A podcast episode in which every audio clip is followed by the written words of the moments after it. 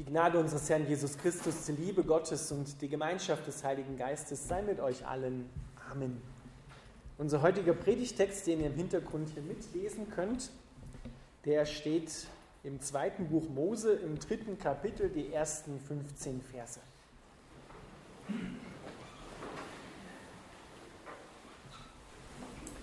Mose hütete die Herde seines Schwiegervaters Jitro, des Priesters von Midian. Eines Tages trieb er die Tiere durch die Wüste und kam zum Horeb, dem Berg Gottes. Da erschien ihm der Engel des Herrn in einer Feuerflamme, die aus einem Dornbusch schlug. Mose sah, dass der Busch zwar in Flammen stand, aber nicht verbrannte. Das ist ja seltsam, sagte er zu sich selbst. Warum verbrennt dieser Busch nicht? Das muss ich mir näher ansehen. Als der Herr sah, dass Mose herankam, um es genauer zu betrachten, rief er ihn aus dem Busch heraus. Mose, Mose. Hier bin ich, antwortete Mose. Komm nicht näher, befahl Gott ihm. Zieh deine Sandalen aus, denn du stehst auf heiligem Boden. Ich bin der Gott deiner Vorfahren, der Gott Abrahams, der Gott Isaaks und der Gott Jakobs. Als Mose das hörte, verhüllte er sein Gesicht, denn er hatte Angst, Gott anzuschauen. Der Herr sagte zu ihm, ich habe gesehen, wie mein Volk in Ägypten unterdrückt wird und ich habe ihr Schreien gehört. Ich weiß, wie sehr es leidet. Ich bin gekommen, um sie aus der Gewalt der Ägypter zu retten und sie aus Ägypten zu führen in ein schönes, weites Land, in ein Land, in dem Milch und Honig überfließen. Das Land, in dem die Kanaaniter, Hethiter, Amoriter, Perisiter, Hiviter und Jebusiter leben. Ich habe das Schreien der Israeliten gehört und ich habe gesehen, wie sie von den Ägyptern unterdrückt werden. Nun geh, denn ich sende dich zum Pharao. Du sollst mein Volk, die Israeliten, aus Ägypten führen. Wer bin ich, dass ich zum Pharao gehen und die Israeliten aus Ägypten führen sollte? fragte Mose. Er antwortete, ich werde mit dir sein. Und dies soll der Beweis sein, dass ich dich gesandt habe. Wenn du die Israeliten aus Ägypten geführt hast, werdet ihr mir an diesem Berg dienen. Aber Mose wandte ein, wenn ich zu den Israeliten gehe und ihnen sage, der Gott eurer Vorfahren hat mich zu euch gesandt, und sie mich dann fragen, wie heißt er denn, was soll ich ihnen dann antworten? Gott entgegnete, ich bin, der ich immer bin. Sag ihnen einfach, ich bin, hat mich zu euch gesandt. Und er fügte hinzu, sag ihnen, der Herr, der Gott eurer Vorfahren, der Gott Abrahams, der Gott Isaaks und der Gott Jakobs, hat mich zu euch gesandt. Das ist mein Name für alle Zeiten. Alle kommenden Generationen sollen mich so nennen. Lieber Vater im Himmel, wir bitten dich, dass du dein Wort an uns segnest und dass wir deine Kraft erfahren. Amen.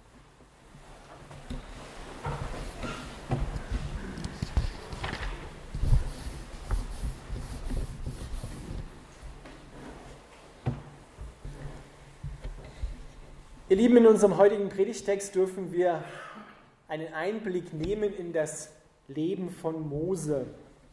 Ein ehemaliger ägyptischer Prinz auf dem Weg zu seinem neuen Traumjob, Schafe hüten. Und das 40 Jahre lang, sagt uns die Bibel, jeden Tag heißen Wüstensand, Schafe und wieder heißen Wüstensand und wieder Schafe. 40 Jahre lang. Das ist nicht gerade das, was man sich so an Karriereleiter und Erfolg im Leben vorstellt, vor allem wenn man ein ägyptischer Prinz war. Mose ist in Ägypten aufgewachsen und die Pharaonentochter hatte ihn anstelle eines Sohnes angenommen und hat ihn ausbilden lassen in allem, was man sich so unter der damaligen Zeit vorstellen konnte, an guten Schulen, an Weisheit, er war also top ausgebildet. Er wusste aber auch, dass er ein Hebräer ist. Durch seine Mutter, die ihm die Geschichten, die Traditionen seines Volkes auch beigebracht hatte. Und so versucht er sich dann für sein Volk, das unterdrückt wird, einzusetzen. Und er gibt alles. Er erschlägt einen ägyptischen Aufseher, der gerade einen seiner Brüder schlägt. Er verscharrt ihn im Sand und glaubt, dass es niemand mitbekommen hat. Und am nächsten Tag kommt er wieder zu den Hebräern, zu den Israeliten und will ihnen wieder helfen. Und dann sagt einer zu ihm, wer bist du denn? Willst du mich denn auch umbringen wie den gestern? Und das haut Mose um. Er erschrickt und er flieht in die Wüste. Das passiert, wenn man das erste Gebot oder wenn Mose das erste Gebot mit dem zweiten verwechselt. Du sollst Gott lieben und deinen Nächsten wie dich selbst. Er wollte seinen Nächsten von ganzem Herzen lieben und ihm Gutes tun. Aber es fehlte ihm an erster Stelle die Liebe zu Gott.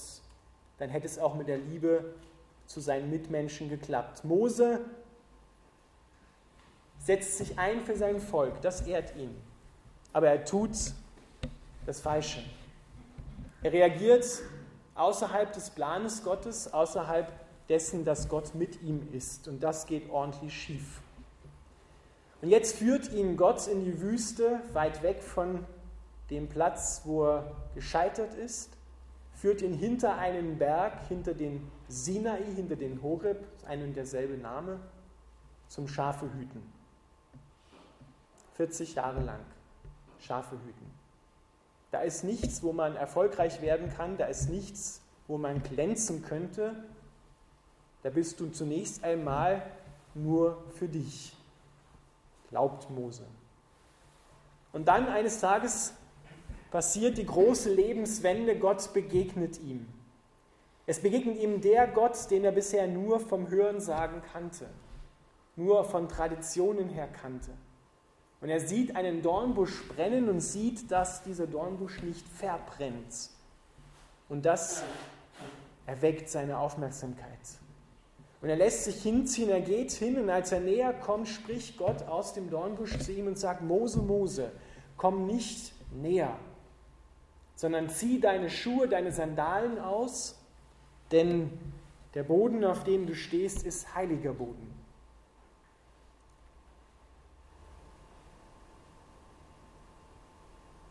Vielleicht erinnern sich manche, die mal im Süden am Meer waren und versucht haben, über den heißen Sand bis zum Wasser zu laufen, barfuß, ohne Badelatschen. Da weiß jeder, wie das brennt, wie weh das tut. Da ist man froh, wenn man das Meer schnell erreicht und die Füße abkühlen kann. Gott verlangt von Mose, zieh die Sandalen aus und stell dich in den heißen Wüstensand. Das tut weh. Aber wer mit Gott auf einem Boden stehen will, auf demselben Boden, der muss seine Schuhe ausziehen. Da steckt natürlich mehr dahinter als einfach nur mal die Füße lüften, sondern die Schuhe stehen ja für etwas. Die Schuhe bei Mose hier stehen für seinen vergangenen Weg, auch für seine Irrwege, in denen er gelaufen ist. Die stehen für sein eigenes, eigenwilliges Ich, für seinen Egoismus, für sein Leben ohne Gott. Und Gott sagt ihm, komm, lass das hinter dir, zieh deine Schuhe aus, lass deine Vergangenheit hinter dir, wo du dich fragst, wer du bist, ich gebe dir neue Identität. Und Mose fragt es ja, wer bin ich denn, dass ich zum Pharao gehe? Weißt du nicht, Gott könnte er noch hinzufügen, dass ich damals den ägyptischen Aufseher erschlagen habe? Du schickst mich wieder zurück, die lynchen mich. Aber Gott sagt zu ihm, ich bin mit dir. Ich ziehe mit dir dorthin. Das wird seine neue Identität. Mose braucht sich nicht mehr auf sich selber verlassen, denn dann war er verlassen sondern er hat einen an seiner Seite. Den Gott Abrahams, Isaak und Jakobs, den Gott seiner Väter, hat er jetzt an seiner Seite. Das ist alles ganz neu, was er dort hört und was er dort erfährt, aber es ist so gewaltig.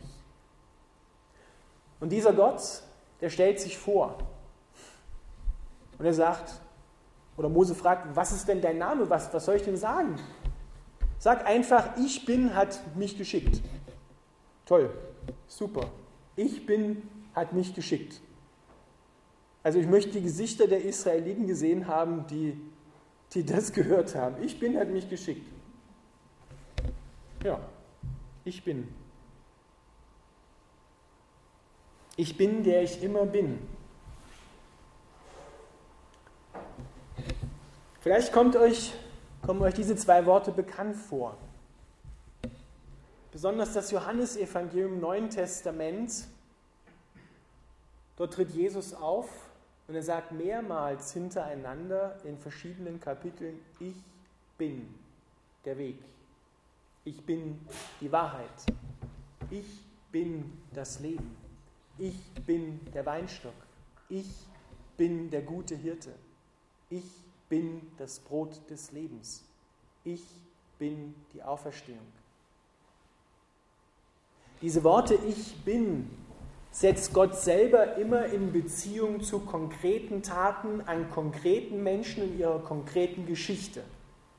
Hier bei Mose ist es das Volk Israel. Er hat das Schreien seines Volkes gehört. Es ist wohlgemerkt sein Volk. Er hat sie nicht vergessen. Er hört das Schreien seines Volkes und ist gekommen, um sein Volk aus der Gebundenheit, aus der Sklaverei zu befreien und es eine neue Beziehung zu sich selbst zu führen, zu Gott selbst, nicht zu sich selbst, natürlich auch, aber erst in zweiter Stelle, sondern zunächst einmal zu Gott. Ich bin der, der jetzt konkret wirken will, die Israeliten aus Ägypten befreien. Und dieses Ich bin das ist wie, als wenn Gott einen Blankoscheck dir ausstellt, wo du hinter dem Ich bin das eintragen darfst, was deine konkreten Bedürfnisse sind. Wenn du Leben brauchst, dann ist Ich bin das Leben. Wenn du Freude brauchst, dann ist Ich bin die Freude. Ich bin der Weg, wenn du Orientierung brauchst, dich verirrt hast. Ich bin die Wahrheit. Ihr Lieben, wir werden dieses Ich bin hier auf dieser Erde und in Ewigkeit nicht ausloten, was Gott alles ist. Ich bin genau das, was du jetzt am meisten brauchst. Das bin ich. Setze dieses Ich bin, deinen Gott, der sich dir so vorstellt, in Beziehung zu dem, was du brauchst. Wir beten ja am Vater unser, unser täglich Brot gib uns heute. Und dann kannst du dahinter einen Doppelpunkt machen und kannst Gott bitten, was du brauchst an diesem Tag. Das muss natürlich, in Klammern hinzugefügt, natürlich mit seinem Willen übereinstimmen. Du könntest auch beten, äh, ich brauche eine Million Euro auf meinem Konto. Ja? Ich bin die Million Euro. Das wird sich wahrscheinlich nicht spielen, weil Gott aber es haben schon Menschen erfahren, die in Geldnot waren, dass Gott auch das war für sie. Ich bin der Versorger. Ich bin Yahweh Nisi. Ich bin Yahweh Rapha, der, der dich heilt. Ich bin Yahweh Sekenu, der deine Gerechtigkeit ist. Das sind alles Namen Gottes im Alten und Neuen Testament, aber ich bin umfasst alle diese verschiedenen Namen Gottes und die sind so konkret, dass sie immer auf konkrete Menschen hin Ich bin sind. Und hier ist es für Mose, ich bin deine neue Identität. Das Alte zieh aus. Und ich führe dich in neue Dimensionen der Kraft Gottes hinein, von denen du nicht einmal zu träumen gewagt hast. Viele Christen wollen diese Kraft Gottes ebenfalls in ihrem Leben spüren. Und das ist auch richtig und gut so. Wir müssen uns danach ausstrecken, gerade in unserer Generation neu fragen, Gott, was ist das, was du, ich bin, bist für unsere Generation? Für jetzt? Was willst du jetzt Großartiges tun? Wo willst du jetzt Menschen befreien, sie herausführen aus ihrem Ägypten, wie immer das auch heißt, in die Freiheit? Aber viele Christen sind nicht bereit, ihre Schuhe auszuziehen vor Gott, ihr altes Leben zu lassen, ihr, ihren Eigensinn, ihren Starrsinn abzulegen, ihr Ich zu verleugnen, das alte Ich zu verleugnen und beiseite zu legen. Das ist ein Schritt, dass ich mich dem Willen Gottes unterordne. Genau das macht Mose hier. Er ordnet sich dem Willen Gottes unter und er spürt, dass Gott heilig ist. Gott ist heilig und er ist zugleich liebevoll. Das ist kein Gegensatz, weil viele denken, ja, heilig, das macht so einen Abstand, das macht irgendwie so einen Ernst. Ja, es ist Gott ernst mit dem, was er will, mit dem, was er tun will, weil die Lage seines Volkes und seiner Menschen, auch deine Lage, oft so ernst ist. Ist es Gott auch ernst mit dem, was er tun will? Heilig sein und liebevoll sein und voller Gnade sein sind hier, sehen wir keinen Gegensatz. Aber Gott und das Böse vertragen sich nicht miteinander, sondern da, wo Gott ist, wird das Böse gerichtet. Und wenn wir uns nicht unsere Wege richten oder richten lassen, dann muss er es tun. Deswegen zieh deine Schuhe aus. Wir müssen es mehr lernen, vor Gott die Schuhe auszuziehen, unser altes Ich beiseite zu legen, damit wir neue Kraft empfangen können. Denn wenn wir die Schuhe anlassen und so wie äh, kleine Kinder, die in den die in den Schuhen von Mama oder Papa laufen wollen. Ich kann schon alleine laufen. Und dann kommt der nächste Schritt und bumm, sie liegen. Genau das hat Mose versucht, in seinen Schuhen zu laufen, in seiner Kraft, und dann hat er den Aufseher erschlagen. Das ist ein krasses Beispiel. Aber das kommt heraus, wenn wir sagen, ich kann schon alleine. Ich kann schon ohne dich, Gott. Jesus sagt im Neuen Testament, Johannes 15, ohne mich kannst du nichts tun. Und alles, was du ohne mich tust, ist nichts. Aber alles, was du in meiner Kraft tust, das ist gewaltig. Mose wird von Gott in die Wüste gelockt, so schreibt es das Alte Testament an einer anderen Stelle, damit er zu seinem Herzen reden kann. Und das muss unsere Herausforderung neu sein, dass wir in die Intimität mit Gott hineingehen, mit ihm Zeit verbringen. Jesus hat zehnmal mehr mit seinem Vater im Himmel Zeit verbracht in seinem Leben, als dass er öffentlich gewirkt hat. Weil er ist erst aufgetreten, als er 30 Jahre alt war und hat circa drei Jahre lang öffentlich gewirkt. Und während dieser drei Jahre ist er immer wieder in die Einsamkeit gegangen, in die Stille, um mit Gott alleine zu sein. Weil er konnte nur das geben, was er auch empfangen hat. Und somit ordnet sich dann auch wieder das zweite Gebot hinter dem ersten ein, du sollst Gott lieben und deinen Nächsten wie dich selbst. Ihr Lieben, wenn wir Gott nicht an erster Stelle haben und ihn lieben, dann können wir unsere Nächsten nicht lieben. Dann werden wir versuchen, aus unserer Kraft das Richtige tun zu wollen, aber es wird das Falsche dabei herauskommen. Es wird großen Schaden anrichten.